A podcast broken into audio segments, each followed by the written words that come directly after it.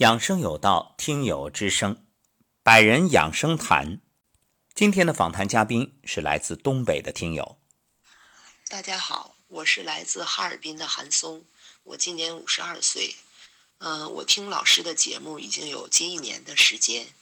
嗯，从去年十一开始呢，我坚持站桩，嗯，每天站桩拍打八虚，同时呢也坚持揉腹，可以说身体发生了很大的变化。想和大家一起分享，呃，最初呢，最大的改善就是睡眠，再有就是消化、胃肠功能得到了很大的调整。嗯，原来呢是不敢吃米饭的，那么站桩和这个揉腹之后呢，吃米饭身体已经没有什么反应了。嗯，再有呢，就是原来我的颈部做过手术，有一个包，但是站桩之后，可能有一个多月的时间吧，这个包就无形中的消失了。嗯。今年夏天呢，身体又有了新的感受。原来到了夏天，我不太敢穿裙子，因为膝盖怕凉。嗯，今年夏天呢，就没有腿冒凉风那种感觉了。就是无论是在这个电梯上啊，或者在商店有空调的地方啊，感觉不到腿冒凉风。哎呦，真的就是身体发生的变化呢，使我深深的感恩上古医学，感恩梧桐老师。吴桐老师，我还有一个问题，我现在就是这个小腿怕凉，如果小腿着凉之后，晚上躺在床上会觉得特别不舒服。你看我还需要再做些什么吗？还有老师，我看你发的那些个什么健康训练营之类的，那都需要有什么条件可以参与呢？我还有三年就退休，退休之后我也想加入咱们那些个什么训练营之类的。到什么各地啊？看山清水秀的地方，没有污染，真的很向往。好，感谢来自哈尔滨的韩松听友。我不知道这是本名还是化名，当然这不重要。不过大雪压青松，青松挺且直，来自冰天雪地哈尔滨，又有这样一个名字，确实挺有画面感，很美。而且，就像我们常说，站如松。那韩松所分享的恰恰是站桩之后的感受，身体不怕冷了，特别好。说到这个话题啊，我们也延伸一下，再多说两句。很多人热爱运动，这个本身没问题。人们常说嘛，生命在于运动，但是要注意分清，生命在于运动，运是运化，动是动作，并不是等同于体育运动。当然不是说体育运动不好。关键你要量力而行，要找到适合自己的。明明年龄大了，气血本身就比较弱了，你还非得不服老，说像年轻人一样在球场奔跑，那你就等于一个老车，非得上赛道。你说结果如何呢？有心而无力。为什么不赞成老年人做剧烈运动？其实不要说老年人，包括青年人也要适度。大家不妨想一想，那些竞技类运动员退役之后，有几个身体好的？多是伤病缠身，要用很长时间来恢复，往往还恢复不了。为什么？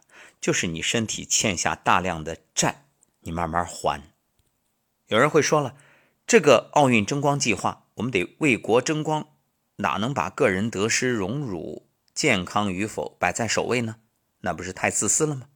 是这话没错，但是有一点，运动员为国争光，赛场拼搏，那赛场如战场，你说战场上命都可以不要，何况是这所谓的健康呢？所以赛场上的拼搏，我们都能理解，也愈发的。敬佩运动员的奉献精神。要知道，那金牌真的就是拿命换来的，因为他牺牲的是后半生的健康。但是作为你我普通人，就没必要玩命了，对不对？一句话，量力而行。你看，年龄大了，气血弱了，还要大强度的运动。你要知道，你这个气血在运动的时候。它要大量的流向四肢去帮助你运动，然后加速血液循环来进行内脏的调理。可你气血弱的时候，不论是你年龄大了还是生病的时候，那气血不足，它只够去供应四肢，不够来满足你内脏的需要。所以啊，过度的运动比不运动更有害于身体。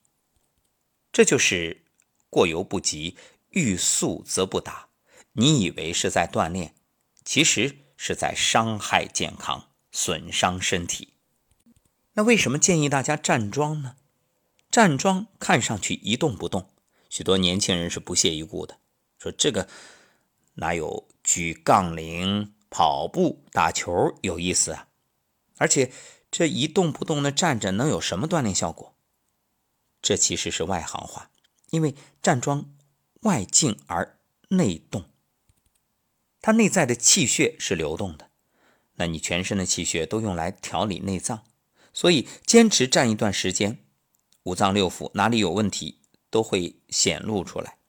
气血在游走循环的过程当中啊，遇到障碍会出现反应，所谓的冷热酸麻胀痛痒，当你有这些感觉。包括你打哈欠、流眼泪，还有打嗝、放屁等等表现，甚至身体一种自由的舞动，它都属于身体内在的气血进行一个调理，所以是在排浊气、浊液，包括站桩之后的排泄，那也是排浊物。所有这些的调理，都是帮你在还债，帮你进行身体的自我清理和修复。所以有句话叫“久站必有功”，只要坚持站下去，必然会有收获。至于韩松所说现在小腿还有点怕凉，这个别着急，它是慢慢来，不可能一蹴而就。那么日积月累，自然越来越好，继续坚持就好了。